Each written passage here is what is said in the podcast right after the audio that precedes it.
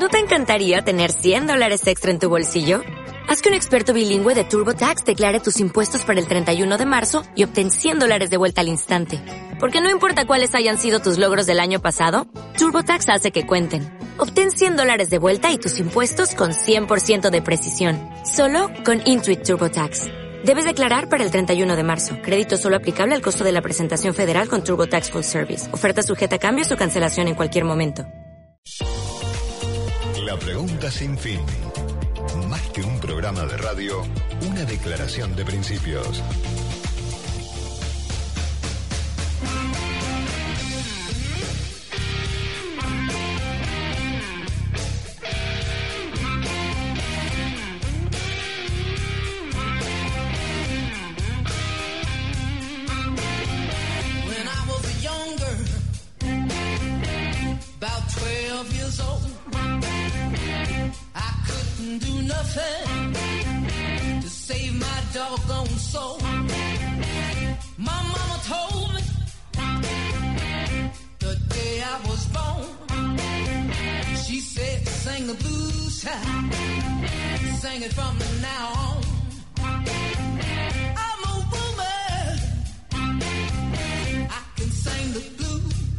Buenas tardes, aquí estamos en la pregunta sin fin, en, en este jueves nublado con algo de llovizna, aunque no en este exacto momento, por lo menos aquí en parte de la ciudad de Buenos Aires. 8 grados 3 décimas de temperatura, pasaron 5 minutos de la 1 de la tarde.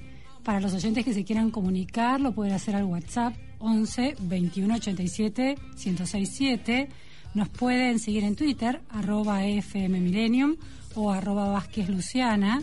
Nos pueden escuchar en la radio, FM 106.7, por streaming en fmmillennium.com.ar. Bueno, asumió el nuevo ministro de Economía, Sergio Massa, como si hubiera asumido un presidente, 500 personas, en el Museo del Bicentenario y anuncios de medidas, conferencia de prensa leída, leída toda esa presentación de medidas, hubo preguntas al final de los periodistas. A- em- los expertos en economía, en macroeconomía, en mercados empiezan ya a anticipar sus preocupaciones, imprecisiones en buena parte de las medidas y algunas definiciones que ya se escuchan de manera eh, preocupante en eso que se llama los mercados, el mundo financiero. Por ejemplo, Goldman Sachs acaba de publicar a las 8.45 AM de Estados Unidos una evaluación cuyo título es Argentina, las autoridades anuncian un paquete económico. La palabra es underwhelming, decepcionante quiere decir eso en inglés un paquete económico decepcionante, un paquete de medidas económicas decepcionantes, insuficiente para encarar los desbalanceos profundos estructurales de la economía argentina.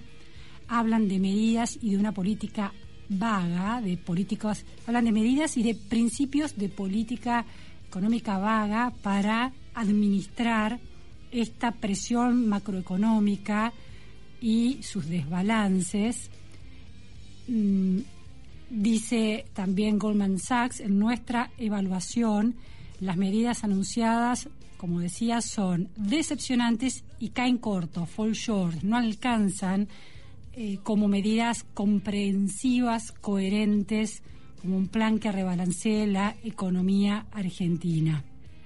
Preocupante esta, esta evaluación inicial de uno de los actores del mundo financiero, de los mercados financieros con más peso en el mundo.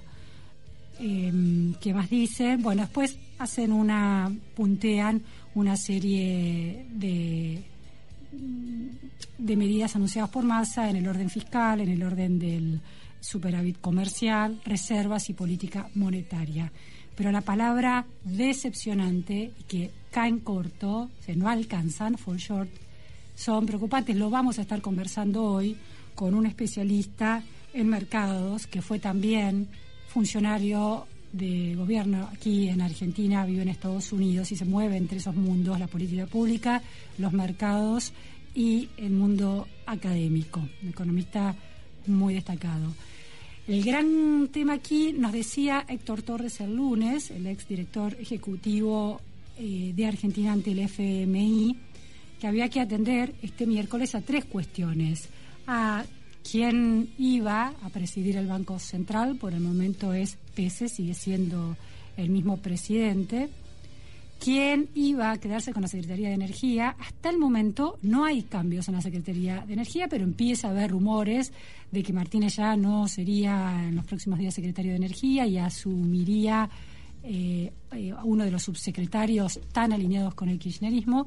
Todavía esto no se concretó y Sergio Massa evitó dar esas precisiones cuando los periodistas en dos ocasiones le plantearon esa pregunta. Es decir, que él que ese ese lote del gobierno que está bajo el paraguas de Cristina Fernández de Kirchner sigue estando bajo esa em, sigue, sigue estando bajo esa influencia o por lo menos hay una tensión que todavía no termina de dirimirse si Cristina Fernández de Kirchner va a ceder o no esa área de influencia que se vuelve tan central en este momento. Y la otra cuestión era, planteaba Torres el lunes, y los analistas y todos coincidimos en que, iba a ser un, un momento clave, sí, la vicepresidenta Cristina Kirchner, en esta especie de asunción a la, con bombos y platillos que se hizo en el Museo del Bicentenario con 500 personas, con todo el gabinete, con eh, las distintas salas de la coalición gobernante allí presentes, iban a contarse con la vicepresidenta. Es decir,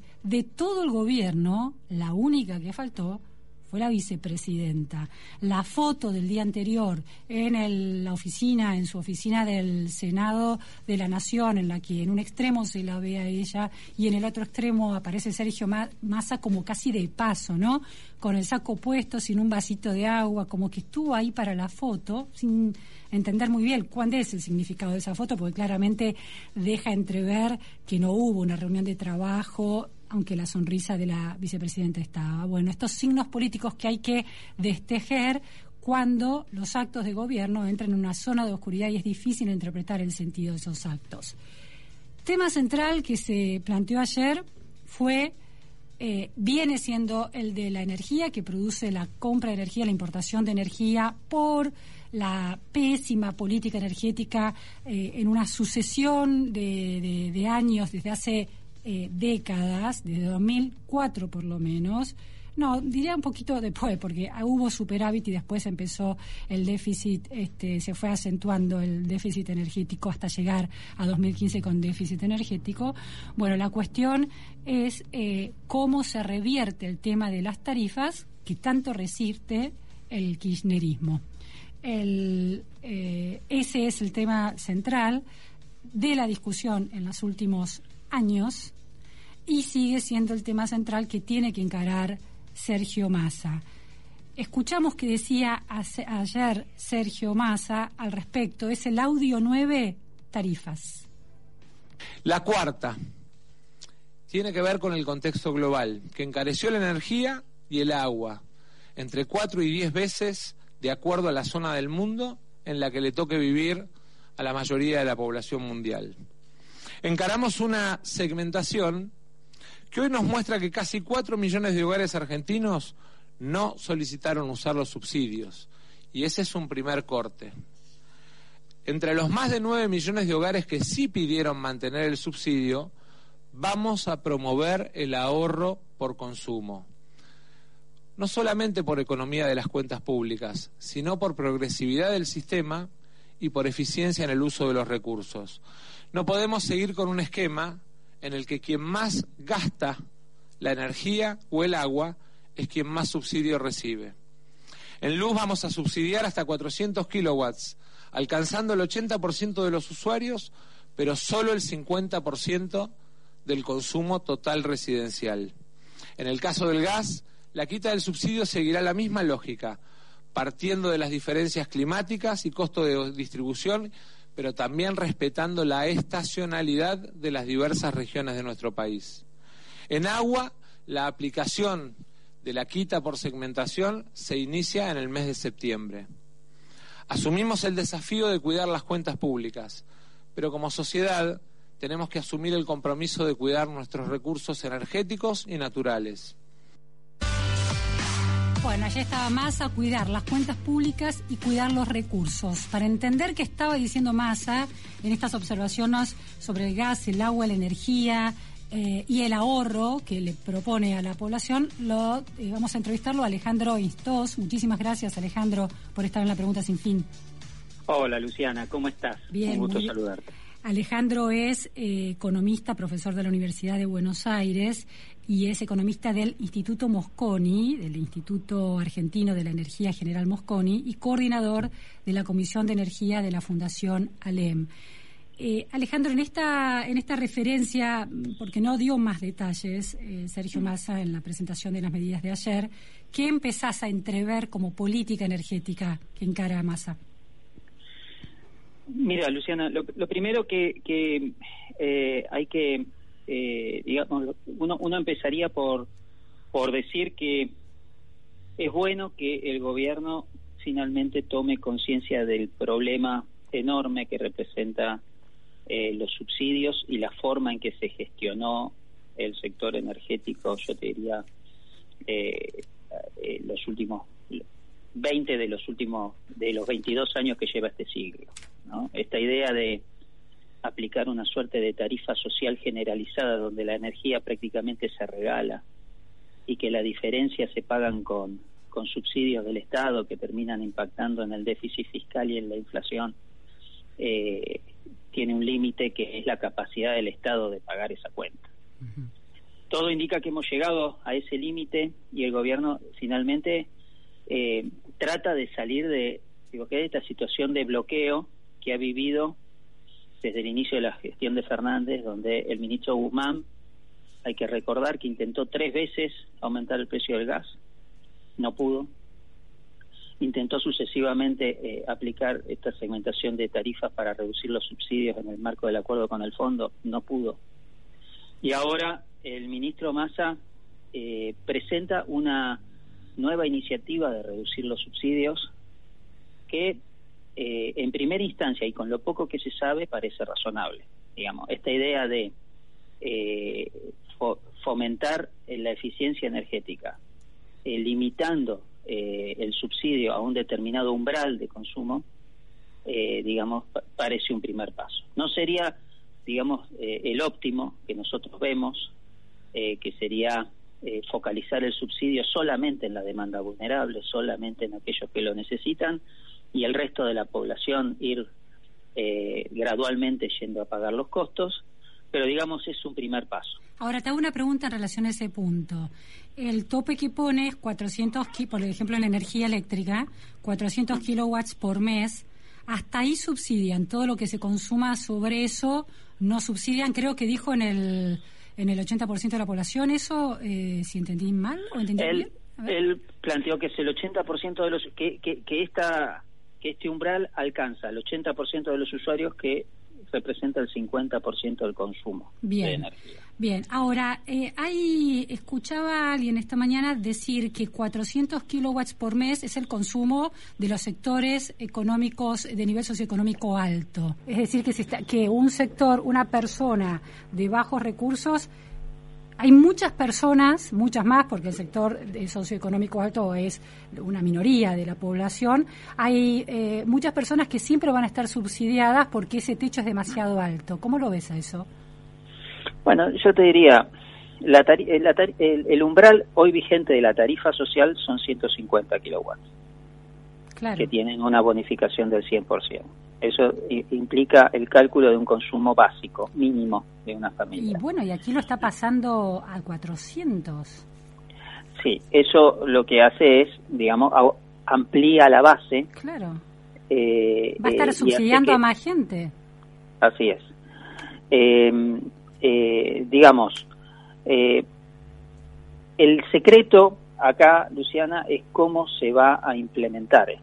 ¿Cuál es la letra chica de la resolución? ¿Cómo lo van a bajar a tierra este- esta idea? Porque la realidad es que lo que ayer tuvimos son anuncios, medidas de anuncios de medidas o de o de lineamientos que piensa llevar el gobierno. Nosotros hicimos una primera un, un cálculo aproximado de qué representaría en términos fiscales esta esta medida y nos da que para lo que resta del 2022 el ahorro fiscal es muy marginal, digamos, es muy bajo.